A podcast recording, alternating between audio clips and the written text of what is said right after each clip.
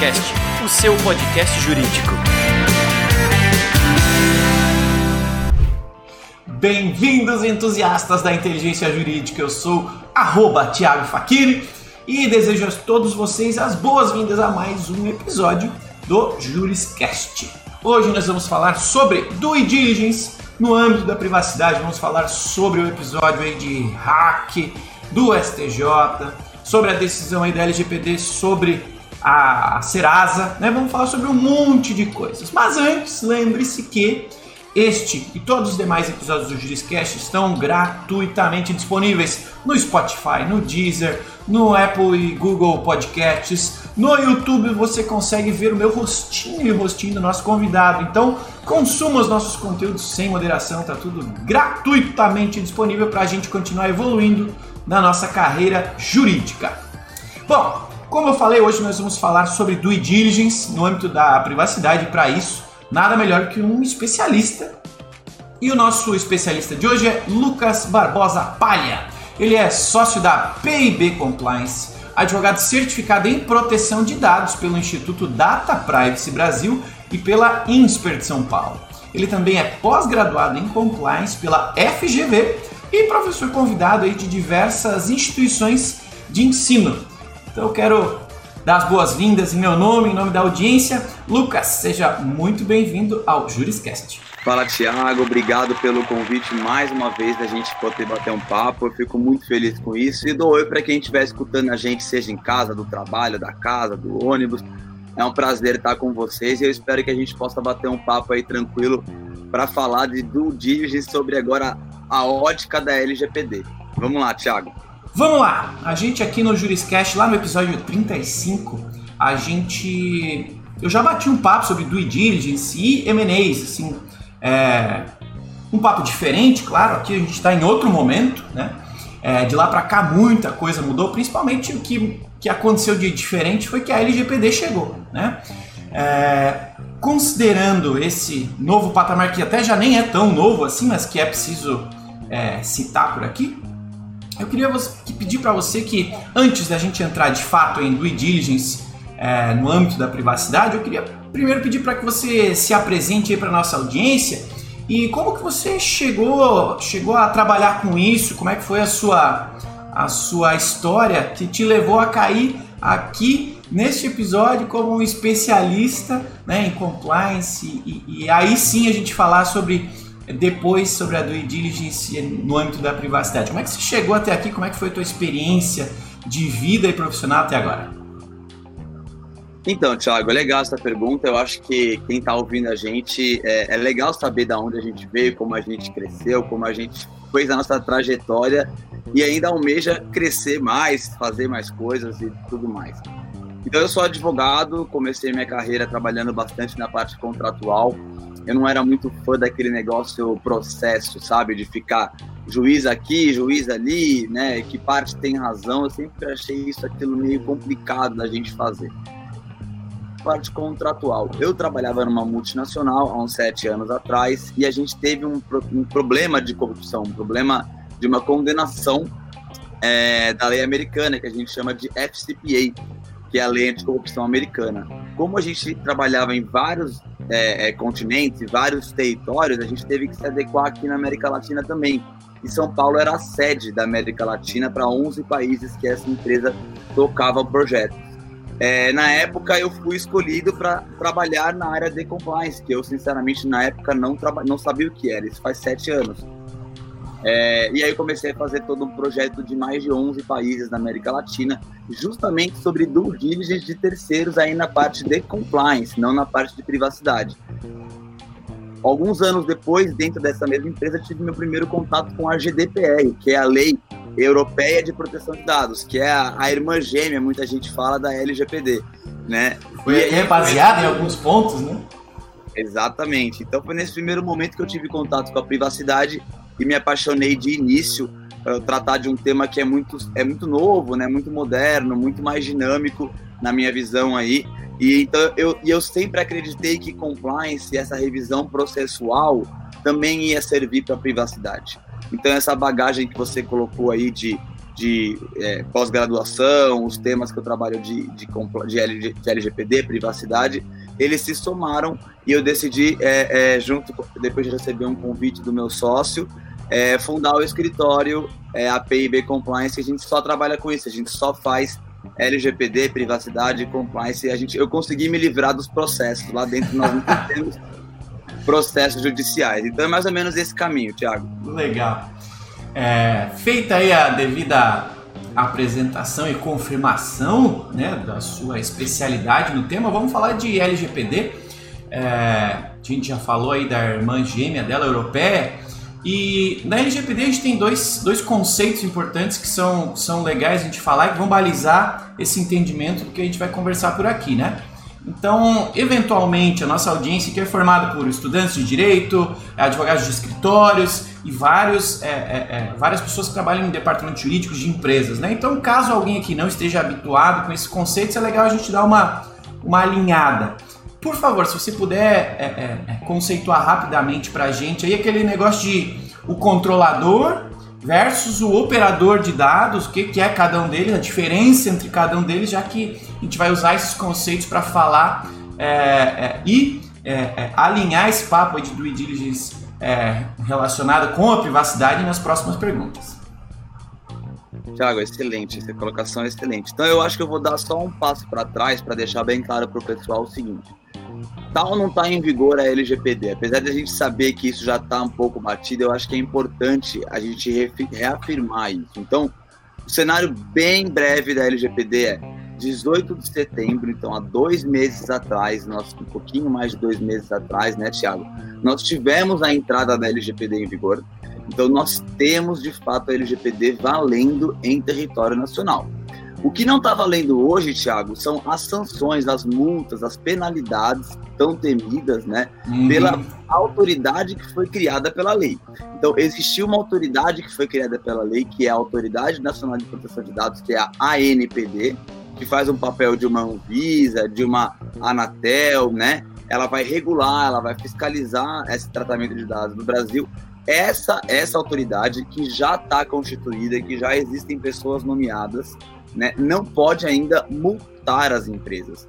Mas, por se tratar de uma lei federal que no âmbito do território nacional inteiro já tem validade, a gente vai chegar nesse conceito de controlador e operador. Por quê? Porque os titulares dos dados, que somos todos nós que temos CPF, eu, você, Thiago, quem está nos ouvindo, uhum. podem, podem a qualquer momento questionar as empresas do, por exemplo, o que você está fazendo aí com os meus dados? Cadê meu CPF? Eu quero ele de volta. Esse momento eu posso ser multado, por exemplo, por PROCON, pela própria justiça, eu posso perder um contrato relevante. Então, nesse momento, a gente já vê uma exigência da adequação, não só por conta da autoridade.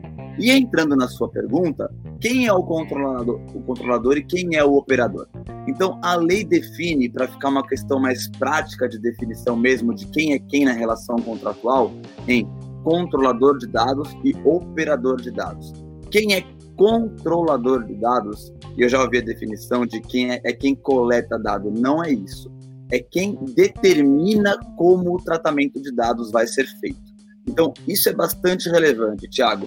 Normalmente, quem coleta o dado é quem determina, mas não é uma regra, não é 100%. Então, a definição mais correta é quem é o controlador é quem determina como será feito aquele tratamento de dados. Então, é ele quem coloca a base legal. É ele quem fala, eu quero, por exemplo, que seja via consentimento. E o que o operador faz? O operador segue as determinações do controlador. O operador não pode determinar base legal. Quem determina a base legal é o controlador. E aí, eu já vou te adiantar talvez uma segunda pergunta, que é a questão da responsabilidade. Qual é a responsabilidade dos dois? Ambos possuem responsabilidade. Então, e aí a gente ao longo do nosso bate-papo, a gente vai explicar o porquê da importância da due diligence perante os operadores, principalmente, para que isso não caia em multa, para que isso não caia numa penalização. Porque nada vai adiantar se o controlador estiver adequado e os operadores não tiverem. Legal, entendido. E, e acho que aí mora uma das, uma das grandes confusões da LGPD, né? Essa, diferença entre o controlador, o operador e a responsabilidade que é compartilhada entre eles em algum nível, né? É... Bom, nós vamos seguir adiante aqui. Você como especialista, né? E, e aí na PIB vocês, é, é inclusive, para poder atender aí os clientes, você provavelmente criou uma metodologia, né? A gente já conversou é, sobre isso. Você tem aí um, um, um checklist ou uma, uma, uma linha a seguir para garantir que sempre que você for falar de privacidade, de due diligence aí dos, dos terceiros, né? Você garanta ou né, ajude os seus clientes a, a garantir que a privacidade está sendo levada em consideração é, nesses processos, né? Então, eu sei que envolve um monte de coisa, gestão dos terceiros, conhecer os fornecedores, é, é, é, ter um processo.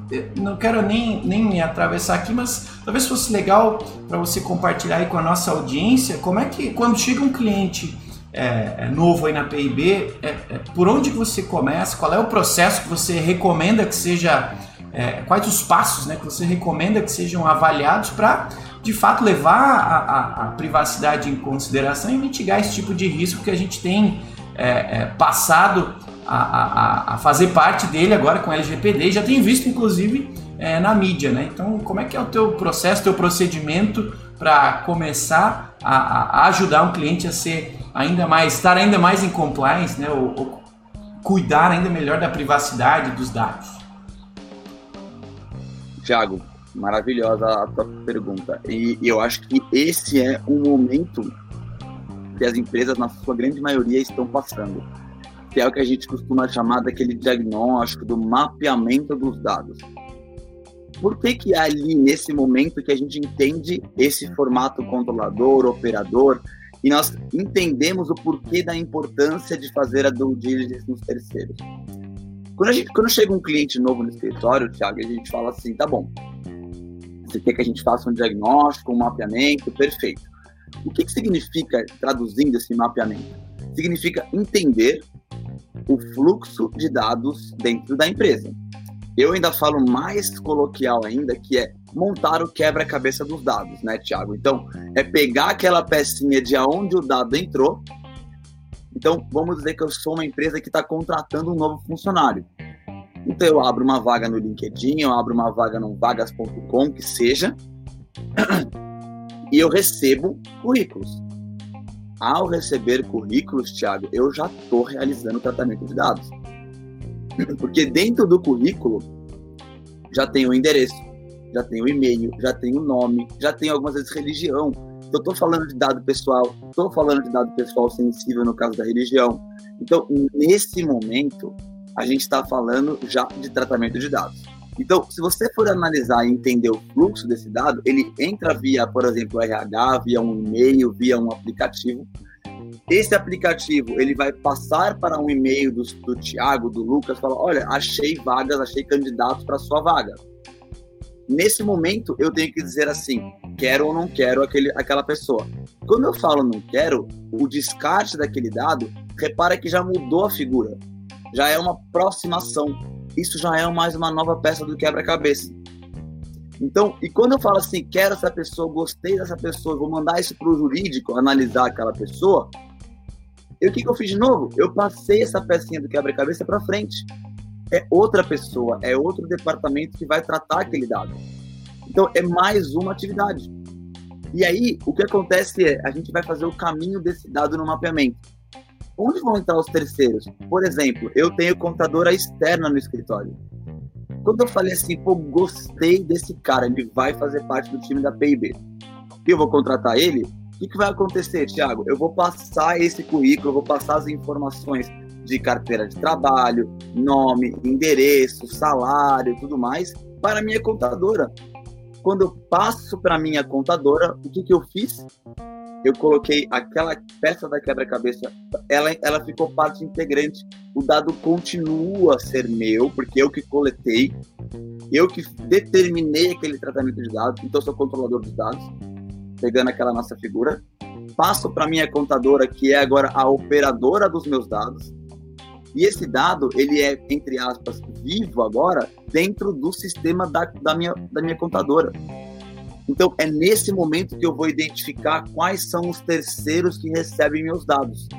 Quando eles recebem meus dados, é uma responsabilidade objetiva, falando um pouquinho de juridiquês, é, não importa quem vai vazar ou se vai vazar de que lado.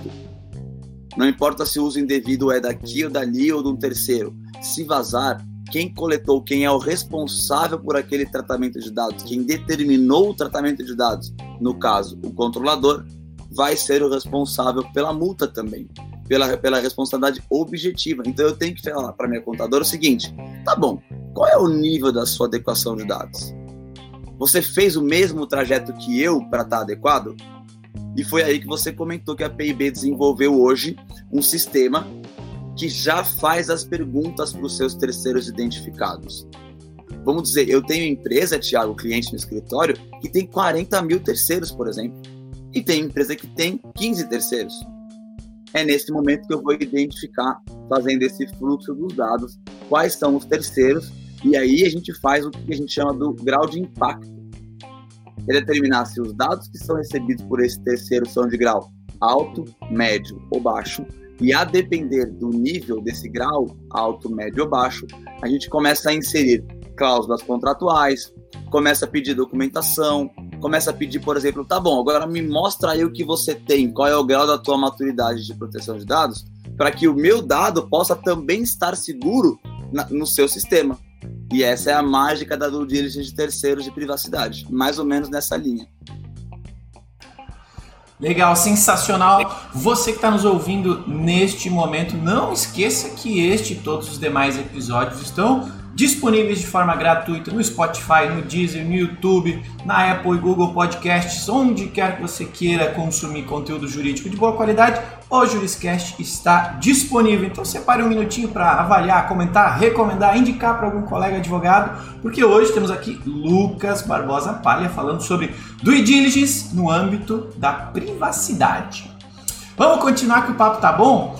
Lucas, é, recentemente o STJ é, passou por um, por um problema, digamos assim, e todos nós que estamos envolvidos aí com, com justiça, com leis, né, com a operação do direito, acabamos sendo envolvidos de alguma forma por conta de um ataque hacker aí na plataforma, é, que deixou todos os prazos aí pausados por uma semana, é, enquanto os técnicos aí é, estavam corrigindo o problema, né, avaliando o problema, fazendo a, a, correção do mesmo.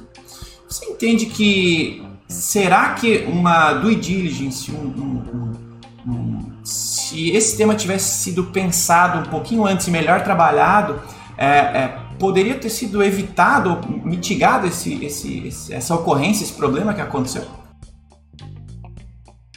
Então, Thiago, eu, eu gostei muito de você tocar nesse tema, porque eu acho que a gente passou por talvez um dos maiores acontecimentos nos últimos meses aí para quem trabalha com privacidade, com proteção de dados. E como eu disse, talvez do ponto de vista negativo, né? Ninguém queria que isso tivesse acontecido.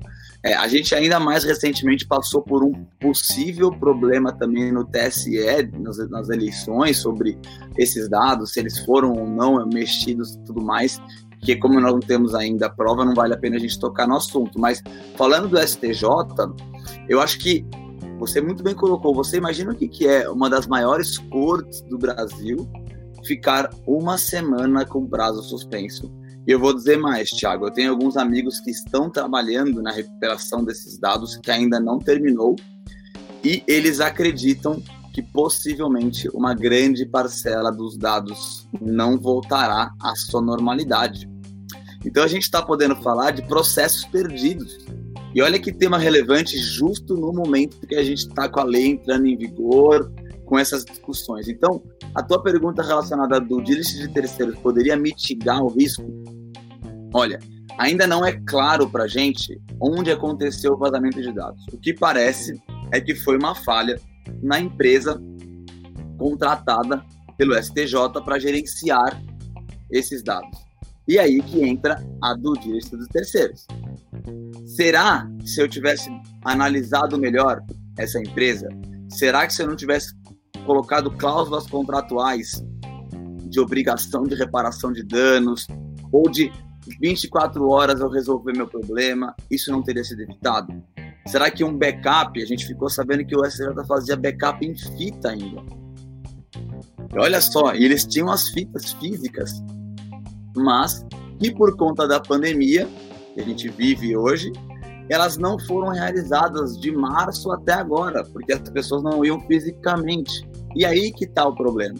Então você imagina, Thiago, eu não vou dizer que eu tenho 100% de certeza que a due diligence teria evitado, mas eu devo dizer que muito provavelmente isso poderia ter sido mitigado com questões contratuais, isso poderia ter evitado, principalmente, será que esse é o único fornecedor que existe? Porque tem muita empresa que fala assim, Lucas, mas só tem esse cara que faz o fornecimento daquele produto em especial. Ah, pode acontecer, mas aí como é que a gente faz? A gente acaba procurando medidas contratuais para evitar que isso ocorra, né? Então, assim, eu acho que seria um mecanismo fundamental para a gente evitar ou mitigar esse risco, sem sombra de dúvida. Sensacional. É, hoje também, falando em LGPD, saiu até mais uma decisão impedindo aí o, a Serasa de vender dados pessoais das, das pessoas, né? Esse tema está cada vez mais em evidência, então, assim, é, não há dúvida de que a gente precisa estar tá prestando muita atenção. E, e os terceiros, acho que, na minha visão, acho que acabam é, fazendo uma parte grande, né, ou dividindo uma parte grande dessa responsabilidade, mas que por serem terceiros acabam sendo é, é, vistos de outra maneira, de uma maneira menos é, é, igualitária do ponto de vista de responsabilidade. Tá? É, bom, considerando que a nossa audiência está nos ouvindo, advogados de escritório, advogados de empresas, para quem está nos ouvindo, Lucas, o que, que, você recomenda? Qual, qual é a dica que você dá para que as empresas, né, ou os clientes desses advogados não se tornem o novo STJ e não, não, não passem a, a, a, a ter esta mesma primeiro, a correr esse risco, né? E dois, ter essa mídia negativa. Por onde que, que, que dicas que, que você daria para esse pessoal que está nos ouvindo para que eles é, é, saiam desse nosso papo aqui, dessa nossa conversa, já mais preparados para não serem o novo STJ? Olha, Tiago, eu até falando do Serasa, eu acho que é bem relevante o ponto que você colocou. O Serasa é, uma, é um monstro, né, que tem na base de dados dele, o que saiu hoje na decisão, falando é que mais ou menos dados de 150 milhões de brasileiros, de pessoas. Então você imagina o potencial que tem uma, um banco de dados do Serasa. Né? E a decisão ela é do, do, do Ministério Público do DF, do Distrito Federal e Territórios, que é um dos mais atuantes aí na proteção de dados do Brasil eles são bem fortes, extremamente é, é, pontuais nas suas colocações, então de fato é uma decisão muito relevante, porque o Serasa comercializava os dados, pagando menos de um real para você poder colocar aí disponibilidade desses dados, e o Ministério Público, é claro, dizendo isso aí, está ferindo a LGPD na sua política de privacidade, na transparência, na finalidade, que são alguns conceitos básicos aí dos princípios da LGPD. Eu recentemente, eu, eu, eu até não falei no começo, mas eu trabalho com alguns projetos no escritório. A gente hoje em dia tem mais de 40 projetos no escritório e a gente tem público, privado, empresa pública, empresa privada, e a gente tem um primeiro ponto que é fundamental. Eu estava até numa live recentemente com o ministro do TCU e a gente falou sobre isso, porque o Brasil é uma, uma pluralidade de empresas muito grande, né, Tiago? A gente, a gente tem uma empresa pequena, uma empresa média, uma gigante multinacional, como é que a gente vai equiparar isso? Como é que a gente fala por onde começar e por onde como evitar não ser um STJ da vida? Eu acho que o que não se aceita hoje é a inércia, é não fazer nada, né, Tiago? Claro que a gente tem que entender que cada empresa tem a sua realidade. Então, eu, de maneira bastante coloquial, falo bastante nas minhas aulas, nas minhas lives, o seguinte: eu vejo a LGPD hoje, Tiago, de como se fosse um bolo bolo mesmo, de chocolate que seja.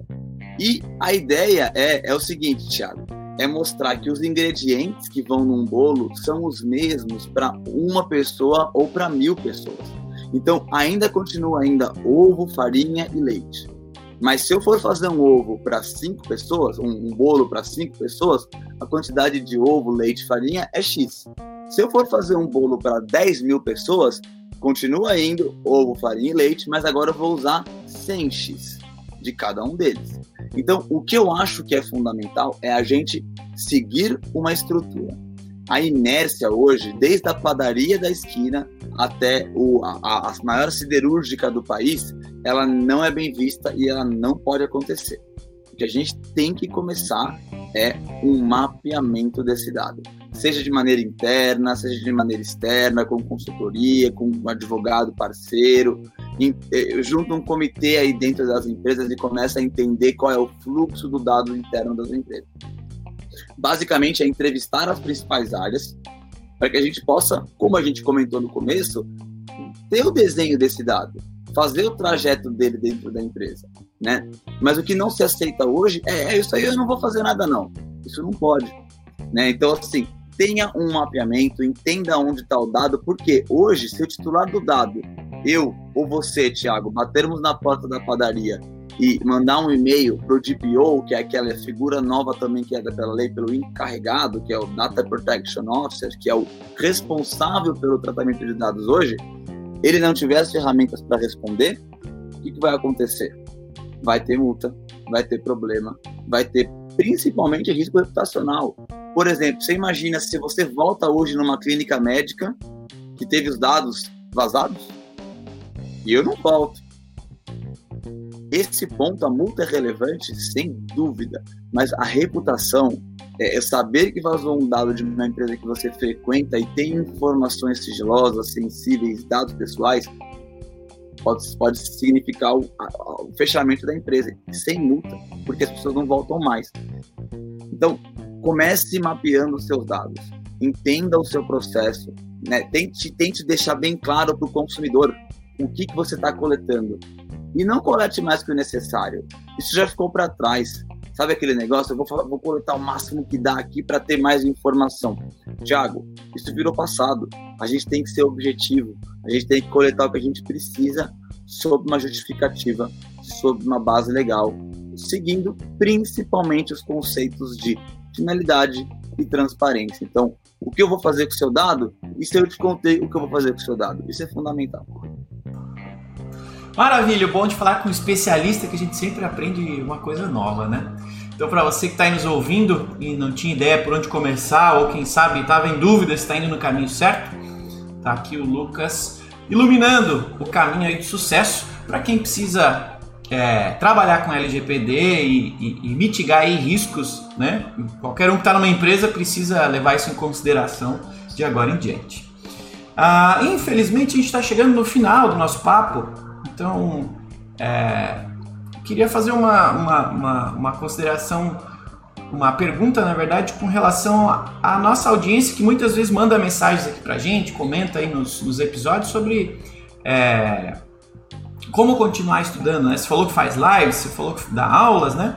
É, o que você recomenda aí para nossa audiência para quem quiser continuar evoluindo no tema? Você tem alguma sugestão de, de curso, bibliografia, livro? É, e, conversar com você lá na PIB? O que, que você recomenda para quem está precisando de ajuda, está precisando evoluir é, é, no seu entendimento de privacidade e, acima de tudo, é, nas, na, na, aplicação né, de due diligence aí, de fornecedores, de terceiros, para garantir que, de fato, a, a, a, seus dados estão seguros consigo e com os terceiros envolvidos na sua operação? Show de bola, Thiago. Olha, eu, eu, eu vou puxar a sardinha um pouco para o nosso lado também, que é normal. Então, vou pedir para quem estiver escutando, a gente tiver mais interesse, que siga a PIB nas redes sociais. A gente tem Instagram, a gente tem LinkedIn, a gente tem Facebook e a gente costuma ser bastante ativo nessas redes sociais para mostrar as decisões do dia a dia, contar um pouco dos nossos projetos. Né? A gente é extremamente acessível. Quer falar com o Lucas, fica à vontade. Quer falar com meus sócios, quer falar com o pessoal do escritório, a gente é super acessível. Eu, eu vou agora, eu fui convidado recentemente para dar aula na PUCamp, em algumas outras universidades, então a gente vai ter um curso. No nosso site também tem cursos que a gente dá, é, é, a maioria deles é até gratuito, tá, Thiago? Então a gente gosta de difundir essa questão de privacidade. Quem tiver interesse, por favor, fiquem à vontade. Falando no âmbito também de alguns amigos e parceiros, existem alguns livros legais, existem alguns cursos muito bacanas. Então, o curso que eu fiz do Data Privacy Brasil, dos meus, do, do meu amigo Bruno Bione e do Renato Leite, é, é, é, um curso de excelência. Para mim, é um dos melhores, se não for o melhor curso hoje de privacidade. Né? Ele é extremamente completo.